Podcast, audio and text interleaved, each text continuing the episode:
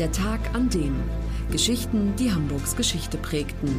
Ein Podcast der Hamburger Morgenpost. Gelesen vom Autor Olaf Funder. Der 13. April 1962.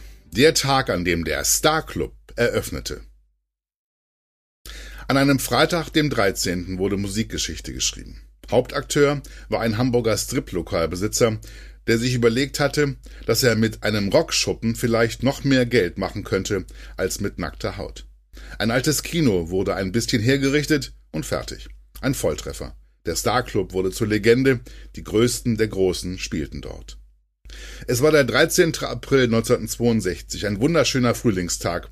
Auf den Alsterwiesen blühten die Tulpen, Kinder planschten im Stadtparksee und zwei Männer vom Kiez fieberten dem Abend entgegen, der Eröffnung des Starclubs. Wir waren total aufgeregt, erinnerte sich später Horst Fascher, damals 25 Jahre alt und als Geschäftsführer rechte Hand des Inhabers Manfred Weißleder. Wir wussten ja nicht, wie viele Gäste kommen würden, so Fascher. Doch der Laden brummte. Kurz nach 8 Uhr abends zählte Fascher 1200 Besucher. Ausverkauft. Ein Riesenerfolg. Das Publikum grölte, applaudierte und tanzte begeistert mit. Die Wände wackelten. Auf der Bühne an diesem ersten Abend Roy Young, Tex Roberg, The Graduates, The Bachelors und die noch total unbekannten Beatles. Die Not hat ein Ende. Die Zeit der Dorfmusik ist vorbei. So hieß es auf dem Plakat, das auf die Eröffnung des Starclubs aufmerksam machte. Der neue Schuppen war tatsächlich genau das, wonach sich die Jugend so lange gesehnt hatte. Die spießigen 50er und frühen 60er Jahre waren eine harte Zeit für musikbegeisterte junge Menschen.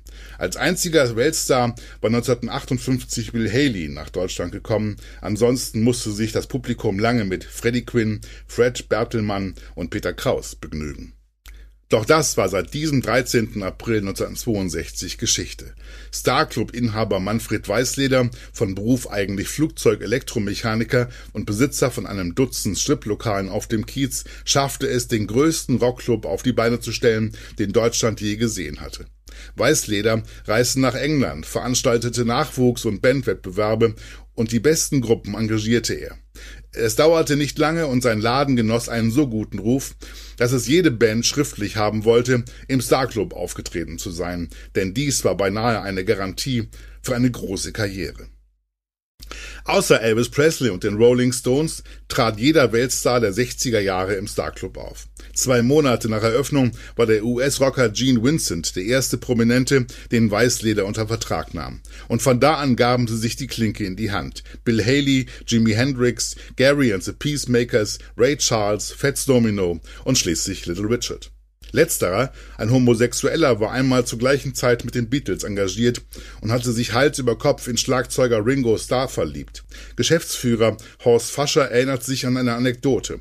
Eines Nachts hörte ich aus Ringos Hotelzimmer Hilferufe. Ich ging hinein, da wollte Richard den Ringo küssen. Ich trennte die beiden. Ringo ist mir bis heute dankbar. Ende Dezember 1969 wurde der Star Club geschlossen. Auf den Beat folgte der Bums, das Salambo, ein Sex-Etablissement, zog in das Gebäude Große Freiheit 39 ein. 1983 brach dort Feuer aus. Die Ruine lag lange brach und wurde schließlich 1987 abgerissen. Der Star Club ist tot. Die Legende lebt weiter.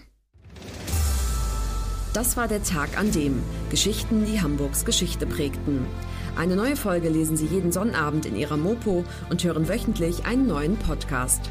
Noch mehr Historisches aus Hamburg, wie zum Beispiel das Buch zu dieser Serie oder die Magazine Unser Hamburg, finden Sie auch online in unserem Mopo-Shop unter www.mopo-shop.de.